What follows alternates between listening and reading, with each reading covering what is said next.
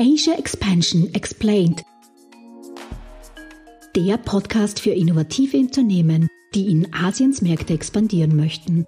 Country Insights, Expertinnen-Know-how, Best Practice Cases und spannende Karriere-Talks für einen erfolgreichen Markteintritt.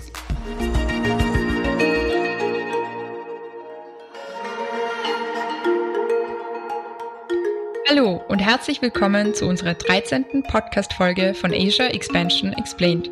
Mein Name ist Karina Margreiter und ich bin Programmmanagerin des Global Incubator Network Austria.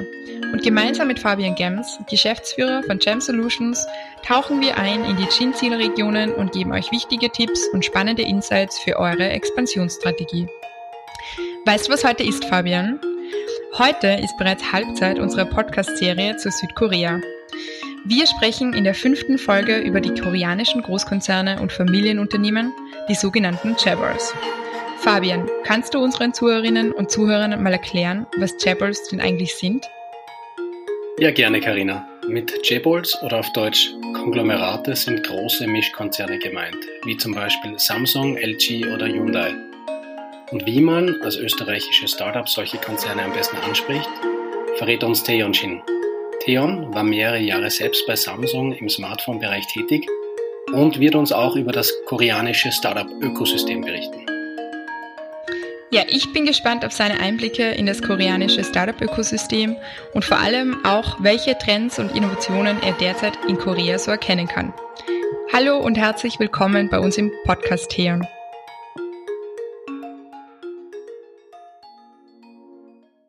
Hallo Theon, freut uns, dass du heute bei unserem Podcast dabei bist. Wir sprechen heute über Global Consumer Insights within Korean Chaebols in unserer fünften Episode zu Korea. Kannst du einen ganz einen kurzen Überblick über deinen Werdegang geben? Ja, hallo, äh, hallo Fabian, hallo Karina, vielen Dank für die Einladung. Ich, ähm, genau, man hört es ja von meinem Namen. Ich bin äh, in Korea geboren und äh, koreanischen Eltern, sind dann in sehr jungen Alter nach Deutschland gekommen und äh, habe dann hier die Schule äh, dort durchlaufen und habe dann auch meine berufliche Karriere dort gestartet bei Adidas, dort auch in der äh, als äh, Consumer Insights Spezialist und bin dann vor sechs Jahren nach Korea gekommen äh, und habe dort angefangen ähm, bei äh, Samsung Electronics zu arbeiten äh, in dem äh, dem Smartphone Bereich. Mhm. Okay, ja, hallo auch von meiner Seite. Ich glaube, es gibt niemanden, der Samsung nicht kennt. Ähm, und heute sprechen wir wirklich mit dir ähm, über Consumer Insights, was uns wirklich freut. Und deswegen vielleicht gleich die erste Frage, die du sicher beantworten kannst. Was ist denn das Erfolgsrezept von Samsung oder den anderen großen Chappers in Südkorea? Mhm, mh.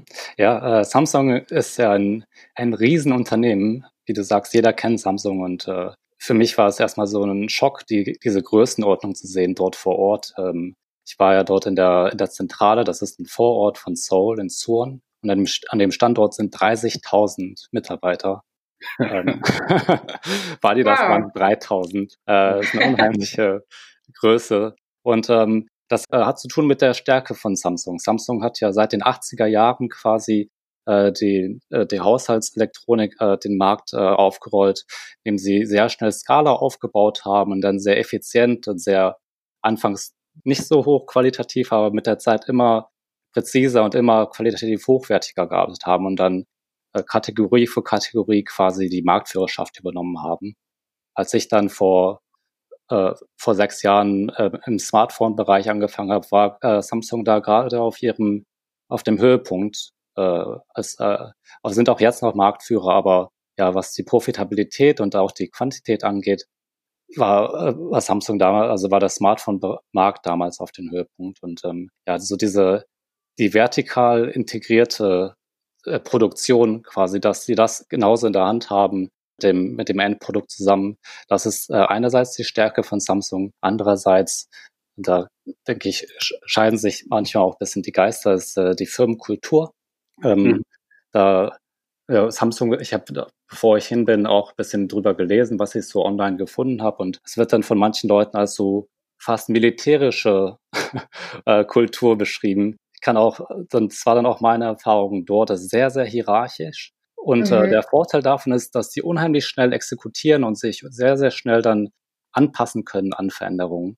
Also sehr, sehr flexibel äh, dann agieren können. Okay. Spannend. Also Top-Down-Approach, mhm. äh, sehr hierarchisch aufgebaut, sehr viele Leute und trotzdem oder gerade deswegen sehr innovativ. Mhm, mh. Aber oft sagt man ja, okay, große Corporations brauchen Startups, um innovativ zu sein, um sich schnell bewegen zu können. Mhm. Äh, das heißt, Samsung hat das durch diese Kultur geschafft, trotzdem diese innovativen Sprünge zu machen. Ähm, ja, also ich meine, ähm, Samsung, das äh, Modell von Samsung war äh, in der Vergangenheit eher ein Fast Follower. Das heißt, mhm. äh, die haben andere mhm. Produkte, die andere äh, Firmen erfolgreich gemacht haben, besser, effizienter und kosteneffizienter auf, auf großer Skala produziert und haben so die Marktführerschaft dann äh, übernommen. Seitdem der Smartphone-Bereich äh, da die technische Innovation jetzt nicht mehr so wichtig ist und äh, immer mehr Software immer mehr in den Vordergrund rückt, äh, tut sich Samsung da auch immer schwieriger. Einerseits mhm. Und andererseits äh, ja mit dem zunehmenden Wettbewerb in China, die jetzt diese Fast-Follower-Rolle dann in dem äh, in den komplexeren Technologiebereich immer, immer mehr äh, übernehmen. Mhm. Hat äh, Samsung da Probleme, diese Innovationen quasi äh, Führerschaft zu übernehmen. Mhm. Spannend. Mhm. Ja, extrem spannend. Ja, und wie war das für dich, wenn du jeden Tag bei Samsung gearbeitet hast? Wie kann man sich das vorstellen? Mhm. Ich war einmal in dem Innovation Park von, von Samsung ah, okay. und schon das ist äh, riesig. Aber wie, wie ist das so? Geht man da gemeinsam Mittagessen? Sind die Kollegen nett? Ist es eher ein mhm. Konkurrenzkampf? Mhm. Ähm, mhm. Vielleicht kannst du uns da auch noch etwas hinter die Kulissen ja, zeigen. Ja. Ich meine, ich hatte mir vorgestellt erstmal, dass Samsung viel internationaler ist von der, von der Belegschaft her und war ein bisschen schockiert, dass der sehr, dass es doch sehr lokal ist und dass es sehr wenige Ausländer gab. Es gibt, äh, denke ich, dann verschiedene Bereiche, wo es dann ein bisschen mehr gibt. Ich war dann im äh, Bereich der strategischen Planung, des Marketings und äh, da waren sehr wenige.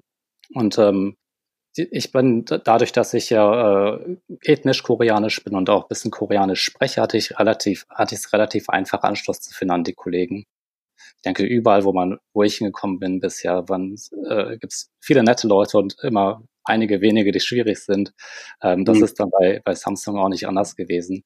Äh, Samsung ist sehr offen für äh, ich denke, oder die Leute, die ich getroffen habe, waren immer sehr offen für andere Ideen und das liegt auch daran, weil oder was mir vorher nicht so klar war, ist, dass Samsung seit quasi 30 Jahren der Nummer eins beliebteste Arbeitgeber ist im Land und äh, dass immer die mhm. besten Absolventen alle dahin wollten. Mhm. Und äh, dass viele Leute, die ich bei Samsung getroffen habe, die waren seit 20, 30 Jahren bei Samsung und kannten nichts anderes. Und die wollten auch nirgendwo anders hin. Und äh, mhm. deswegen waren die sehr offen für diese neuen Ideen. Und andererseits ist die Kehrseite davon war, dass die Kultur halt äh, war sehr schwierig zu verändern für die Firma. Und äh, viele junge Leute äh, in, der, in den letzten Jahren, die gucken nicht nur nach Samsung, sondern auch nach, äh, nach anderen Firmen, nach, äh, nach moderneren Firmen, auch im Startup-Bereich. Mhm. Dann vielleicht äh, mehr zu dem, wie das dann so, ich meine, Tag für Tag abläuft. Ich meine, das war nicht so, nicht so unterschiedlich zu meiner Erfahrung bei Adidas. Ich denke, so äh, große Firmen äh, generell Gibt es da irgendwas, was euch da besonders interessiert? Nein, also ich glaube, wir haben schon in den vorherigen Ausgaben dieses Podcasts eben gehört, dass mhm. Hierarchie eben auch extrem wichtig ist in Korea, vor allem unter Koreanerinnen und Koreanern selber. Mhm. Äh, nicht immer so leicht ist, die Dinge offen anzusprechen und dass man jetzt nicht so wie vielleicht bei Adidas in Deutschland ähm, direktes Feedback gibt, auch an seinen Vorgesetzten oder ähm, ja, ja. einfach man sagt, hey, nein, äh, das geht so überhaupt nicht. Was hast du dir dabei gedacht? Ähm, ja, also ich denke, das ist schon anders, oder? Ja, ja, das auf jeden Fall. Ähm, es gibt, äh, oder ich habe gelernt, dass äh, Kritik äh, zu an dem am richtigen Zeitpunkt im richtigen Ton zu erfolgen hat, damit das auf fruchtbaren Boden fallen kann. Ich denke, das mhm. ist einfach äh, äh, ja kulturell so bedingt, weil die das äh, so gewöhnt sind. Mhm. Ja, ja. Wie ist, der, wie ist der Konkurrenzkampf untereinander? Du warst ja dann, mhm. hast dann wahrscheinlich viele gleichrangige Kollegen gehabt oder ein paar zumindest. Ja, ja. Ähm, wie, wie kann man sich das vorstellen? Das ist sicherlich auch äh, spannend. Ja. Weil es gibt natürlich, wenn man Huawei zum Beispiel anschaut, da gibt es ja eigene Bücher darüber, wie dort die Wolfskultur getrieben wird, wo Mhm. Äh, Im Grunde wie der Highlander, der letzte, der überbleibt, der hat dann mhm. gewonnen, nicht? Und das sind alle, das sind alle mittelrecht. Ähm, ohne jetzt, dass ich Huawei angreifen will, äh, mhm. aber das liest man halt immer wieder. Äh, wie, wie, wie schaut das bei Samsung aus? Wie ist da das, mhm. Äh, ist das, ich sage mal, diese Wolfskultur ist ja auch in, in China jetzt nicht in jedem Betrieb so, so im Vordergrund wie zum Beispiel bei Huawei. So, ja, so, ja. Wie sieht das äh, bei Samsung beispielsweise aus? Mhm. Ja, Samsung ist auch sehr, sehr stark äh, kompetitiv intern. Äh, mhm. Das äh, ist äh, direkt auch, ich denke, so gewollt so einprogrammiert in die Organisation. Ein konkretes Beispiel ist, dass äh, jedes Jahr äh, zum Jahresende wird eine Umstrukturierung durchgeführt. Und mhm. im Zuge der Umstrukturierung werden hunderte von Executives äh, gefeuert und andere mhm. befördert. Und äh, in dem Sinne äh, ist jeder, äh, sind alle Executives halt jedes Jahr quasi äh, kämpfen um ihr Überleben. Mhm. Und ähm, das äh, ist dann auch so ein, äh, führt dann viel zu äh, ja, Wettbewerb zwischen verschiedenen äh, Bereichen. Äh, und äh, häufig wird dann auch vom Management dann quasi die gleiche Aufgabe an die an verschiedene Bereiche gegeben und äh, da kann auch nur ein Bereich dann quasi das bessere Ergebnis haben und dort quasi als Gewinner rauskommen. Das mhm. einerseits ganz oben und äh, von auf Belegschaftsebene ähm, ist da hat es auch in der letzten Zeit Änderungen gegeben, aber als ich angefangen habe und in den ersten Jahren war es so, dass die äh, quasi die Evaluationsgrades, die die äh, Bewertungen quotiert waren und auch so dann quasi ein äh, unheimlicher Wettbewerb entstanden ist unter den Mitarbeitern, quasi diese begrenzten hohen Bewertungen zu bekommen, um dann äh, ja Punkte quasi für die Beförderung zu erzielen. Für mich, ich hatte, denke ich, immer Glück, weil ich in meinem Team durch meine ich war der einzige Ausländer dort und durch meine Qualifikation und Erfahrungen, ein, also Alleinstellungsmerkmale, dass ich immer äh, ohne großen Kampf quasi äh, Verantwortung und Aufgaben bekommen habe und mhm. so äh, die Chance hatte, äh, quasi die Leistung da zu erbringen und zu zeigen, das war nicht immer so für die Leute, die äh, in meiner Umgebung quasi als Ausländer reingekommen sind. Viele andere standen da im stärkeren Wettbewerb zu den anderen Mitarbeitern. Mhm. mhm. Okay. Ja, ist wahnsinnig spannend, deine wirklichen Insights. Ja. Mhm. Ähm, jetzt war deine Job Description Global Consumer Insights.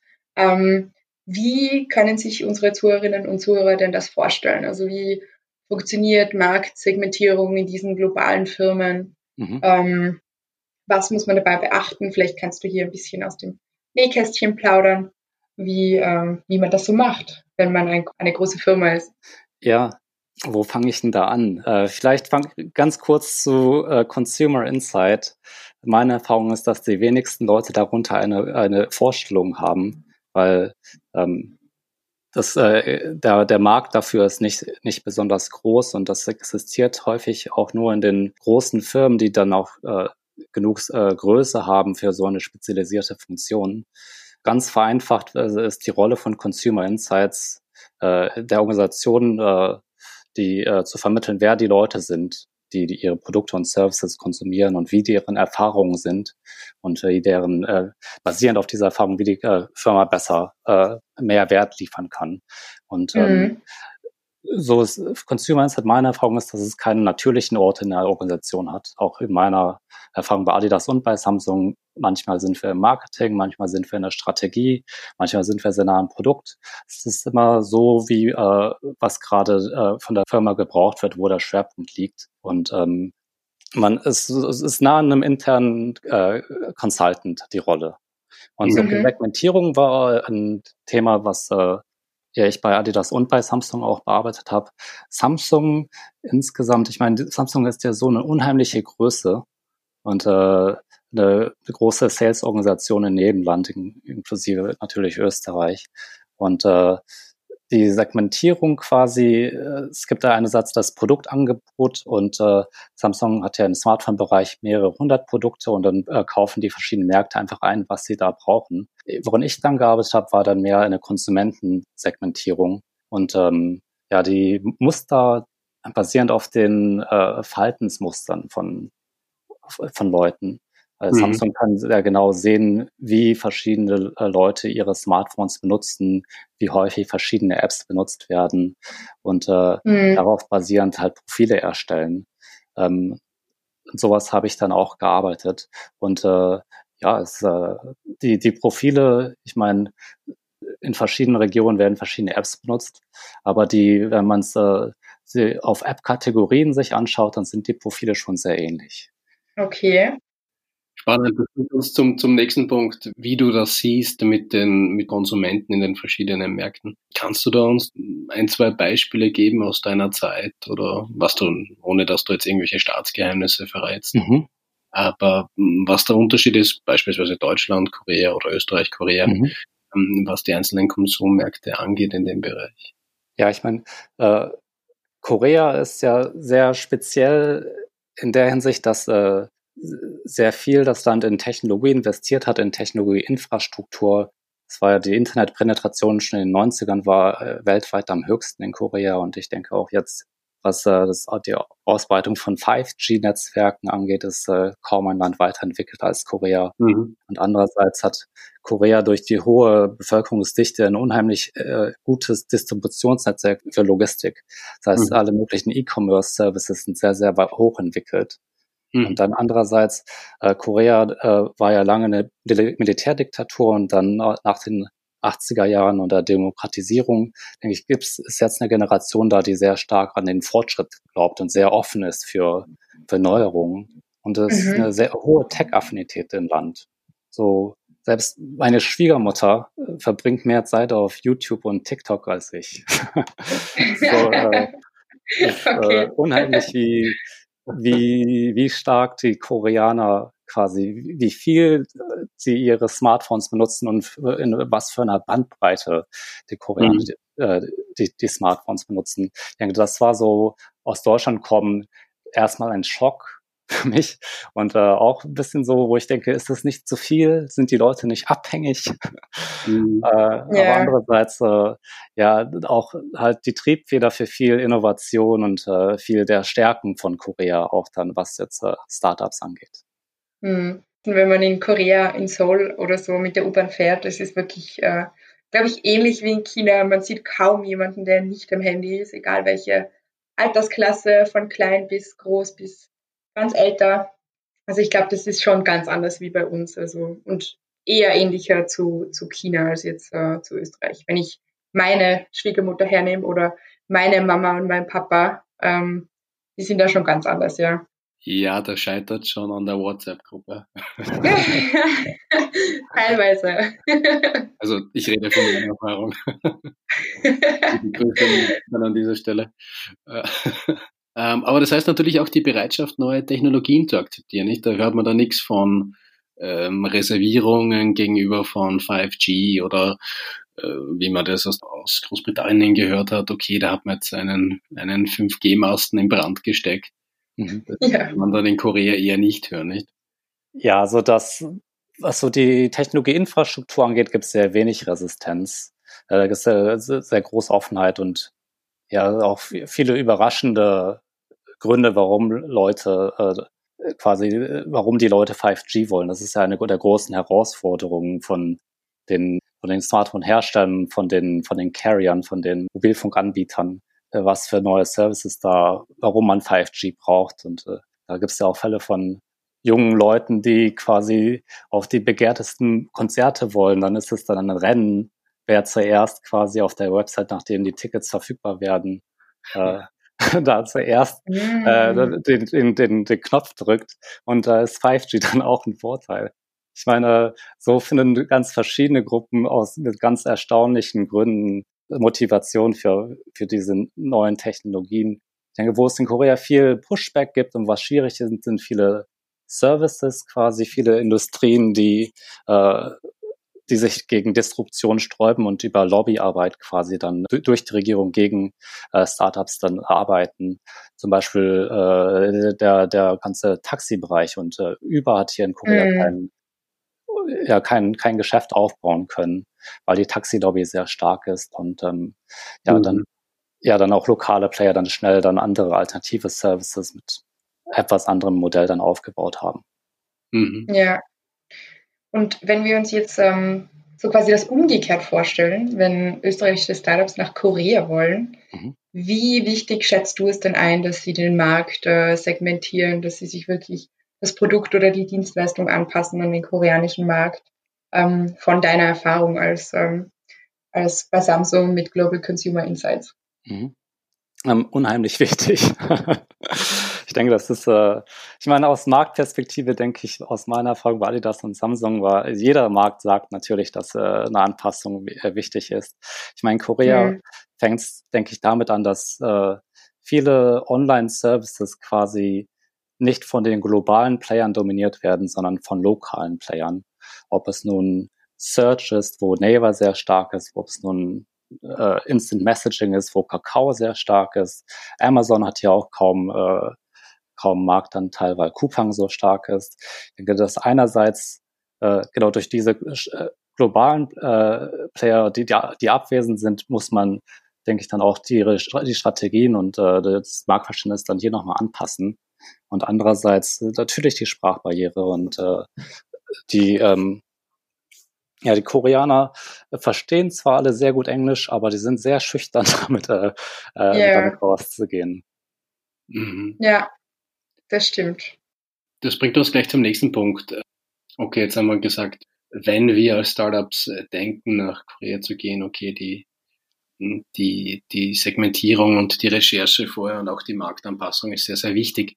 Wenn wir dann wirklich von den Großkonzernen sprechen, wie gut, wie leicht konnte man als, ob das jetzt ein österreichisches Startup ist oder ein anderes europäisches Land, wie leicht kommt man an diese J-Balls ran? Und hast du einen Tipp, wie man da am besten vorgeht? Oder reicht eine gute Technologie zu haben schon aus, um da Interesse zu wecken? Oder Idee wahrscheinlich wird zu wenig sein, nicht, damit man bei Samsung vor der Tür steht? Wahrscheinlich ja.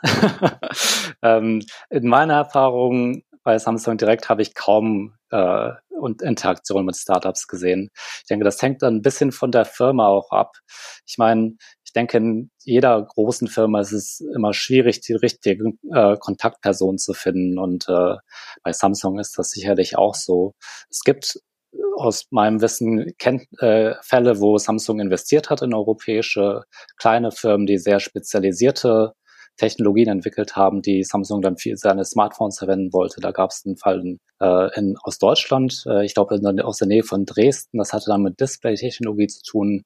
Da hat äh, Samsung sehr schnell dann gesagt, okay, wir, wir kaufen euch auf. Und äh, ich denke, wenn Samsung da Interesse hat an Technologien, Samsung hat äh, scannt, äh, was es da gibt an, auf dem Markt und wenn die Interesse haben, dann werden die äh, selbst Kontakt aufnehmen. Ähm, für was Startup und Innovation angeht, Open Innovation, da ist Samsung ja im, im, in der Zentrale sehr nach innen gerichtet. Da hat es ja eher dann interne Innovationsprogramme gegeben. Das, äh, da gibt es aber auch viele andere, ich meine, Samsung ist so riesig, äh, da gibt es viele Innovationszentren in verschiedenen Märkten in den USA, ich denke in London auch, in Europa. Und ich denke, dort könnte es vielleicht besser sein, äh, oder da könnte man mehr auf offene Ohren stoßen und ähm, dann vielleicht auch von dort weitergeleitet werden, mit wem man da sprechen könnte. Und mhm. äh, in Bezug auf andere koreanische T-Balls, ich meine, da kenne ich mich nicht so super aus, aber ich habe jetzt über die letzten Monate ja sehr aktiv verfolgt und gelesen, dass sich da die Legislation geändert hat und dass viele äh, dass Restriktionen für große Firmen äh, VCs, quasi CVCs, da zu, äh, zu finanzieren, dass die gelockert wurden. Das heißt, ich denke, es ist absehbar, dass in der Zukunft da ähm, es immer mehr äh, CVCs quasi äh, dann geben wird in den, in den, in der nahen Zukunft. Mhm. mhm. Die dann auch vielleicht offen sind für, für ausländische Startups, also wo es dann vielleicht auch ein Investment geben kann oder dann auch folglich vielleicht eine Kooperation je nachdem, ja. was man anstrebt. Ja, ähm, ja, also ich weiß nicht, wie weit ihr das äh, abgedeckt habt in den anderen Podcasts bisher, aber Korea hat ja ein unheimliches Wachstum erlebt in den letzten fünf Jahren, etwa was, das, äh, was Investitionen in Startups angeht. Und ähm, das, äh, also der, der, äh, die Investitionen haben sich da quasi verdoppelt. Es gibt jetzt äh, unheimlich viele Startups, die dann auch so ein äh, Investmentniveau von über einer Million Dollar dann äh, überschreiten. Und äh, für Korea, für das Ökosystem, um jetzt den nächsten Schritt zu gehen, muss äh, man müssen äh, die sich mehr auf den äh, auf die globalen Märkte dann äh, ausrichten. Für viele Startups, mhm. die äh, im, im Heimatmarkt sehr erfolgreich waren, die versuchen zu expandieren und äh, viele Investoren quasi, die äh, viel jetzt im, in Korea investiert haben, da dadurch, dass da jetzt so viele Leute so viel Geld äh, investieren, gehen die Valuationen sehr hoch und deswegen gucken auch die Investoren vermehrt äh, im Ausland nach guten Möglichkeiten. Ja, das stimmt. Also vor allem auch die koreanische Regierung ist ja Wahnsinn, was das angeht, Investoren zu fördern und ähm, ja, Investments einfach zu steigern und oder eben auch koreanischen Startups bei ihrer Expansion zu helfen, weil ich glaube, da gab es schon einige Beispiele, wo koreanische Firmen einfach, weil sie so spezialisiert waren, wahrscheinlich auf den koreanischen Markt, äh, nicht so wirklich weggekommen sind von Korea. Also so wie Kakao, glaube ich, ist sehr, trotzdem noch eher sehr auf, auf Korea spezialisiert, oder? Wie mhm. siehst du das? Ähm, ja, ich sehe auch Kakao nicht so viel im Ausland. Ich glaube, Naver ist da ein bisschen mehr breiter aufgestellt. Aber ähm, ja, insgesamt haben sehr wenige Firmen geschafft. Ich meine, ich glaube, ein jüngeres Beispiel ist Hyperconnect, äh, die da so ein quasi ein Online Video-Chat-Service anbieten. Die, die haben unheimlich großes äh, globalen Umsatz. Aber das, genau, das äh, passt da, ich denke ich, durch das, äh, durch das Produkt sehr einfach. Ah ja, es ist eher die Ausnahme. Und ja, Korea ist äh, insgesamt ist es ja so eine Insel auch geografisch äh, weil nach Norden mhm. kann man mhm. ja nicht rausfahren. Und äh, es, wenn man herkommt, dann fühlt sich das auch so an, immer noch wie eine Insel. Es ist, äh, man sieht nicht so viele Ausländer wie wahrscheinlich in Shanghai oder Shenzhen, auch wenn ich da jetzt ein paar Jahre schon nicht mehr war. Und äh, auch im Startup-Bereich gibt es sehr wenige globale Player, die hier eine Präsenz haben. Da sind so 500 Startups und jetzt seit ganz neuem Techstars die Ausnahmen, die dann von den globalen Playern, die dann hier äh, sich hier niedergelassen haben auch. Mhm. Ja, gut, dass wir schon seit 2015 österreichische Startups nach Korea bringen und koreanische mhm. Startups nach Österreich. Dann sind wir hier die First Mover. Aber ja, kulturell nicht immer einfach. Aber trotzdem haben sich einige schöne Success Stories ergeben, eine, ja, auch erfolgreiche Kooperationen, ähm, was auch gut ist und was wir ja wollen. Mhm. Ähm, ja, weil du das angesprochen hast, ähm, CVCs, ähm, kannst du uns noch einen kurzen Einblick in, in, in diesen Bereich geben, der darüber hinausführt, was wir ganz kurz angesprochen haben? Oder was können sich da unsere, unsere Zuhörerinnen und Zuhörer vorstellen? Ach so. Ähm, ich meine, ja, viele Firmen gucken oder viele investieren einerseits in Open Innovation Programme, um äh, quasi neue Wachstumsfelder zu finden.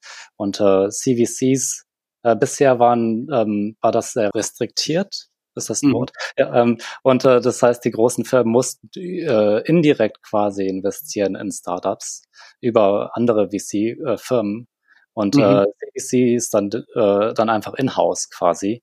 Dass, mhm. äh, dass, dass, dass, dass die Firma intern ein Team aufbauen kann, das dann investiert. Ich meine, äh, das ist dann zum Beispiel jetzt bei, äh, ich denke, zuletzt in vielen Nachrichten war ein Case von LG, die das dann jetzt äh, aufbauen, um ähm, ganz gezielt dann strategisch dann zu investieren in Felder, die äh, im Fall von LG, denke ich, war das äh, für den für deren Trading-Sparte da neue Produkte zu finden, die dann global dann abgesetzt werden können.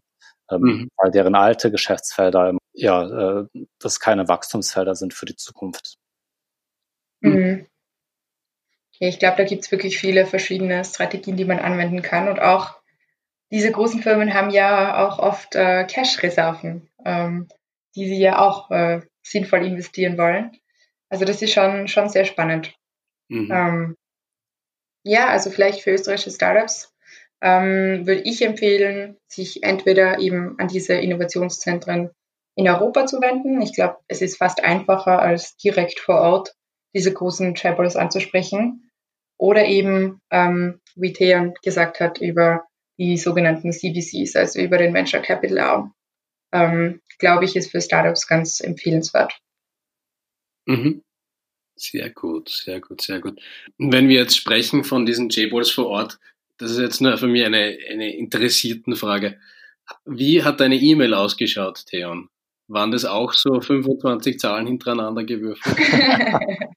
Weil Leute wahrscheinlich für unsere Startups, die sich das wahrscheinlich nicht vorstellen können, warum soll das so schwer sein, dass man da irgendwie einen Zugang findet. Ich weiß das nur von WeChat zum Beispiel, mit denen ich sehr viel gearbeitet habe. Die hatten halt dann diese 16, 17, 18-stelligen Zahlen hintereinander. Mhm. Ähm, wie hat das, wie war das bei Samsung oder darfst du das nicht verraten? Also nee, das höre ich zum ersten Mal, dass äh, WeChat das so macht. Äh, nee, bei mir war es äh, t.chin at samsung.com. okay, ganz, also ganz so, wie klassisch. Man sich das vorstellen würde, ja, genau. okay. ja, genau, okay, die meisten Leute um mich herum hatten dann entweder ihren Namen, ihre Initialen oder mit einer, mit einer Nummer kombiniert oder ein, manche auch dann einen Spitznamen oder sowas. Ähm, ja, aber nichts Ausgefallenes. Mhm. Okay, also es gab es auch, auch bei WeChat dann später, aber gerade am Anfang, wie ich dort versucht habe, Kontakte zu knüpfen, da bekam ich dann sehr oft diese diese sehr langen Zahlen als E-Mails. hat, sich dann, hat sich dann auch gewandelt. WeChat war halt sehr stark äh, auf, auf, auf uh, Mainland China konzentriert und hat sich jetzt später dann, ähm, nachdem Alibaba mit Alipay dann auch in die Welt gegangen ist, auch dann dazu entschlossen, okay, dann müssen wir auch dahingehend natürlich ja, mit der Kommunikation ausmachen. Hm, bist du dir mhm. sicher, dass das echte Menschen waren dann und nicht Chatbots? Das glaube ich schon, ja, weil ich habe die Personen ja kennengelernt. okay, okay. Avatare, Fabian, Avatare. ja, nicht wirklich. ja. Okay, ähm, ja, was glaube ich uns alle noch äh, interessieren würde, weil du ja eben so viele Insights sammeln konntest, ähm, eben so quasi globale Konsumermärkte. Was glaubst du denn, welche Trends oder Innovationen, also sei es jetzt B2C oder B2B, ähm, kommen denn bald aus Korea oder welche Trends kannst du dort gerade erkennen? Mhm. Ich meine, Korea, ähm, ich denke, international gesehen hatten die Stärke von Korea ist in Ingenieuren und in Programmierern. Das heißt, äh, viel, viele Startups, die jetzt äh, erfolgreich sind und ins Ausland wollen, sind äh, ja viel ist natürlich Software und SRS ähm, viel Health und Fintech, dann häufig da auch mit AI-Aspekten äh, integriert. Was ich auch viel jetzt gesehen habe in der letzten Zeit sind äh, Hardware- und äh, Robotics-Startups. Das ist mhm. jetzt auch ein heißes Thema, was äh, weltweit mit den, was äh, durch die Gesundheitslage quasi motiviert wird. Und da ist Korea, denke ich, auch ein Vorreiter, was dann die, die kommerzielle Nutzung von Robotern ich war jetzt zum Beispiel in so einem, in einem großen Restaurant, äh, das war interessanterweise mitten nirgendwo quasi in der Walachei. Und ähm, äh, die hatten neben den normalen Leuten, die dann äh, quasi das Essen austeilen und die ähm, äh, Bedienung? Die, äh, die genau die Bedienung, Dankeschön. äh, hatten sie die Bedienung, die dann äh, dort äh, rumgelaufen ist und äh, daneben auch äh, Roboter, die rumgefahren sind. Die haben dann quasi das Essen ausge ausgefahren und ähm, hatten dann auch Displays, wo äh, wir dann zusätzlich Sachen ordern konnten. Das heißt, es war dann äh, eine Kombination aus den beiden. Und es gibt mhm. immer mehr Restaurants und Cafés hier, die Roboter benutzen. Das einerseits, das sieht man viel im alltäglichen und andererseits, ich denke viel auch, was dann äh, B2B industriell dann auch genutzt wird. So ein Beispiel ist äh, zum Beispiel Drohnen, äh, die auch, da äh, habe ich auch einige Sachen gesehen in Korea, die ganz interessant sind. Ähm, das sind ja Bereiche, die ja relativ sicher äh, größer werden über die nächsten Jahre. Mhm. Ja. Spannend. Also gerade im Bereich äh, Robotics, wenn ich die richtig verstanden habe, gerade was okay Restaurantbetrieb angeht, verstehe ich aber dann auch Personal Robotics zu Hause mit, mit äh, Krankenpflege oder, oder Medikamentenvorbeibringungen oder in welchem Bereich kann man sich das vorstellen? Mhm. Ähm, ich denke, da gibt es ganz viele verschiedene Konzepte, die momentan äh, noch in, in, in, der, in der frühen Phase sind. Da gibt es nichts, was breit ausgerollt ist. Ein Beispiel, was ich äh, persönlich kenne, ist ein, ein kleiner Humanoid äh, der so ungefähr 40, 50 Zentimeter groß ist, wo der, der sich sehr, sehr präzise bewegen kann wie ein Mensch. Der hat sehr, sehr viele Gelenke und mhm. ähm, ist dadurch unheimlich äh, süß. Sieht so aus wie, ein Baby quasi. Und okay. äh, da hat jetzt die, die Stadtregierung aus Seoul, eine Distriktregierung, investiert für die äh, Altenpflege. Dass es quasi ein äh, ah. Interface wird für, äh, für, für Mobilservices, äh, dass dann quasi die äh, Leute äh, ältere Senioren äh, zu Hause durch den Roboter kommunizieren können wo der Roboter dann auch äh, dann natürlich sieht, was dort passiert mhm. und ähm, äh, einfach dann auch die äh, ja den der Gesellschaft leisten kann und vielleicht die diese Senioren einige Male pro Tag einfach zum Lachen bringen kann.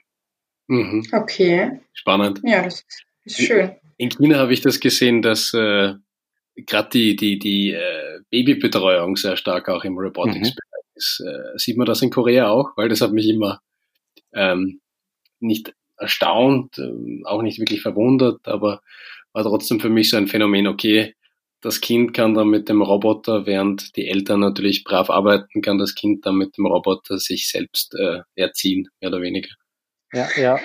ähm, das kenne ich auch nur aus den Nachrichten und aus China. Ich denke, in Korea ist das nicht so stark mit Robotern, aber ja, die Koreaner sind ja sehr unheimlich investiert in die, in die Ausbildung ihrer Kinder.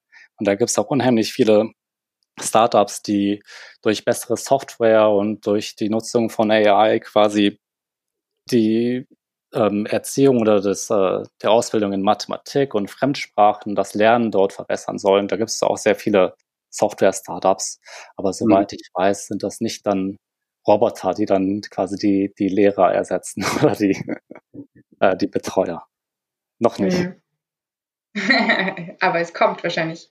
Ja, ich kann mich auch noch erinnern, ich, ah, shame on me, ich weiß nicht mehr, war es LG oder Samsung, aber jedenfalls in dem Innovationszentrum dort ging alles Richtung Smart Home. Also ähm, egal, sei es jetzt eh, wie viele wahrscheinlich schon kennen, der Kühlschrank, der automatisch mit dem Supermarkt spricht oder ähm, die Küche, die selbst kocht für einen. Also ich glaube, das ist auch ein ganz großer Trend. Also eher ausgehend wahrscheinlich von den großen Skibars. Ähm, aber war auch ganz spannend zu sehen, wenn man dann nur mit Maschinen eigentlich zusammen wohnt. Also der, der Showroom war riesig und eine Abteilung davon war eben, ähm, ja, wie eine Wohnung in Zukunft aussehen könnte. Und das war schon, war schon auch sehr spannend für mich. Also, es einfach so in der Zukunft liegt. Also, ähm, ja. Haben Sie dort auch das Fenster der Zukunft gezeigt? nein, nein, da war kein Fenster. Haben Sie nicht das Fenster der Zukunft gezeigt? Weil ich habe das LG, die haben ja eine riesengroße Produktion auch in Südchina und die habe ich auch besichtigt. Und dort hat es gegeben, da kann man sich dann einstellen, will man wirklich das sehen, was draußen ist, oder möchte man sich ein schöneres Wetter machen? Ähm, will man sich in den Urwald zaubern, etc. etc. Also das war auch oh, ganz spannend okay. mit einer ganz dünnen Folie ähm, wurde da gearbeitet. Also Interessant. aus dem Fenster schauen und ich freue mich darüber, aber wenn ich mal einen grauen Wintertag in Wien habe, dann kann ich mich an den Strand zaubern. okay, ja, spannend. Ja, Tejon, ähm, die Zeit vergeht wie im Flug, was wir so all unsere Gäste immer fragen. Was glaubst du denn oder was ist dein persönlicher Insider-Tipp oder Erfolgstipp? Was würdest du österreichischen oder deutschen Startups oder Jungunternehmen raten, ähm, wie sie denn vorgehen sollen, wenn sie nach Korea wollen und was dabei wichtig ist. Ja, ich denke, da, ohne jetzt die, alles, äh, die vorherigen Episoden äh, da gehört zu haben, de, ich denke, viele Leute werden empfehlen, dass äh, man hier vor Ort sein muss. Dass man, viele Leute werden ratschlagen, dass hier mal herzukommen, sobald es wieder möglich ist. Oder yeah äh, soweit, äh, ja, wenn sich da die Lage etwas äh, verbessert. Aber ja, herzukommen auf jeden Fall ist ein Ratschlag, sich das hier vor Ort anzuschauen. Man kann, denke ich, in Korea sehr einfach Kontakte knüpfen. Da gibt es eine sehr hohe Bereitschaft und ein sehr hohes Interesse äh, von, von den äh, Leuten hier, äh, solche Kontakte zu knüpfen. Und ähm, denk mal, mein, was, was mich wirklich sehr nicht schockiert, aber sehr überrascht hat, äh, äh, wie gut die Koreaner, meine koreanischen Kollegen darin waren. Also die nennen das auf Koreanisch gesagt, wörtlich übersetzt, so die Atmos Atmosphäre zu managen in Meetings. Mhm. Dass manche mhm. Leute immer genau so äh, agiert haben, dass die Stimmung nicht äh, feindlich und nicht zu, nicht zu äh, aggressiv wurde. Und äh, ich denke, dass äh, viel die, die Koreaner einer sind, sind ja sehr präzise und sehr, sehr rational einerseits und andererseits auch sehr emotional und viel, wenn man sich das äh, anguckt mit der Hierarchie, dann ist es unheimlich wichtig, denke ich, im ersten Kontakt viele Komplimente zu machen. Mhm. und nicht okay. reinzugehen und zu kritisieren und zu sagen, ah, ihr macht das und das falsch und so und so müsste es besser sein. Äh, erstmal Komplimente machen, erstmal eine positive Atmosphäre schaffen mhm. und, äh, und dann äh, das echte Gespräch suchen. Das ist mein Geheimtipp. Okay. Ja, super Tipp haben wir noch nicht gehört, Fabian, oder? Nein. Glaube ich bisher. Also von dem her ähm, ein neuer Tipp. Ja. Okay. Ja, ich glaube, es bleibt uns gar nicht mehr viel übrig, außer Danke zu sagen, Theon, für deine Zeit heute. Hast uns wirklich tolle Einblicke erzählen können. Und ähm, ja, vielen Dank fürs Dabeisein. Ja, sehr gerne. Ich hoffe, es war interessant und ähm, falls später Fragen entstehen sollten, immer gerne. Danke, Theo. Das war die 13. Folge von Asia Expansion Explained. Das war Asia Expansion Explained, Ihr Podcast für eure Internationalisierung nach Asien. Ihr habt Fragen, Anregungen, Wünsche? Dann schreibt uns unter podcast.gin-austria.com. Weitere Infos zu den Startup Services von Global Incubator Network Austria findet ihr auf gin-austria.com. Ready for the next steps? Go big, go global, go Asia. Dieser Podcast ist eine Kooperation zwischen Jam Solutions und dem Global Incubator Network Austria, ein Förderungsprogramm des Austria Wirtschaftsservice und der österreichischen Forschungsförderungsgesellschaft.